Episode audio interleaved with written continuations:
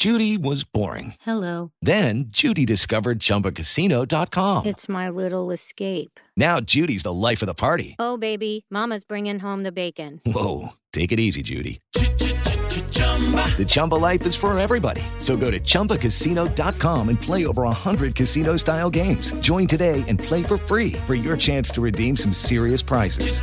chumba ChumbaCasino.com.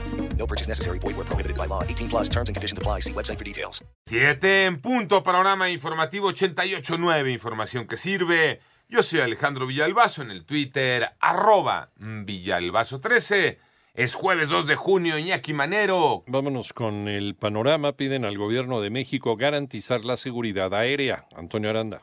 La Federación Internacional de Asociaciones de Pilotos de Líneas Aéreas señaló que la seguridad operacional de la industria aeronáutica en México no es negociable y en un documento fechado el 30 de mayo de este año respondió al llamado de la Asociación Sindical de Pilotos Aviadores de México que presentó una solicitud de asistencia mutua. La Federación Internacional de Asociaciones de Pilotos de Líneas Aéreas hace un llamado al gobierno de México a buscar soluciones para garantizar la seguridad de las operaciones, señaló en el documento. Además, pidió continuar trabajando para que el Programa Estatal de Seguridad Operacional sea un programa eficiente. De esta forma, la Federación Internacional de Asociaciones de Pilotos de Líneas Aéreas respaldó a la Asociación Sindical de Pilotos Aviadores de México, que forma parte de su federación, y reiteró sus preocupaciones sobre el llamado de alerta que se lanzó los primeros días de mayo sobre un incremento en los incidentes en el Aeropuerto Internacional de la Ciudad de México. Para 88.9 Noticias, Antonio Aranda. El panorama nacional, integrantes de la Fuerza Amplia de Transportistas realizan bloqueos en distintos puntos de Ciudad de México.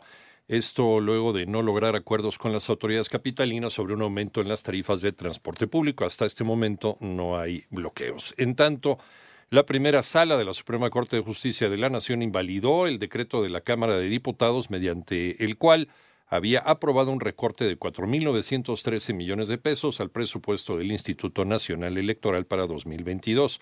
La Organización Panamericana de la Salud advirtió que en México los casos de COVID-19 aumentaron 75% en la última semana y explicó que el aumento de contagios de COVID se debe al relajamiento de las medidas antipandemia.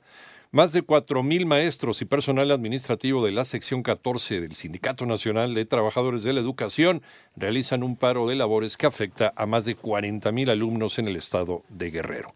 México alcanzó un nuevo récord en remesas, María Inés Camacho. Las remesas que envían los mexicanos que trabajan en el extranjero, principalmente en Estados Unidos, en abril registraron el monto más alto en cuatro meses, al sumar 4.718 millones de dólares, que es la cifra más alta desde diciembre del año pasado. Lo anterior lo informó el Banco de México, quien destacó que se trata de una cantidad histórica para ese mes. De manera detallada, el envío promedio de remesas fue de 391 dólares, monto mayor a los 375 dólares del mismo periodo, pero del año pasado. Asimismo, el Banco Central explicó que los conacionales mandaron las remesas a sus familias en México a través de un total de 12.05 millones de operaciones, la mayoría por transferencias electrónicas. Cabe mencionar que en los primeros cuatro meses del año en curso los migrantes han enviado 17.240 millones de dólares, lo que representa 17.5% más que en el mismo periodo del 2021. 88.9 Noticias, María Inés Camacho Romero. El panorama internacional en los Estados Unidos, cinco personas perdieron la vida en un tiroteo ocurrido ayer en un hospital de Tulsa, en Oklahoma,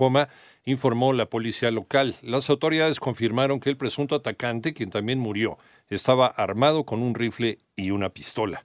Por otra parte, Carissa Etienne, directora de la Organización Panamericana de la Salud, alertó que en los próximos días la región de América podría registrar un incremento de casos de viruela del mono, aunque señaló que la tasa de letalidad de la enfermedad es mucho menor que la de COVID-19.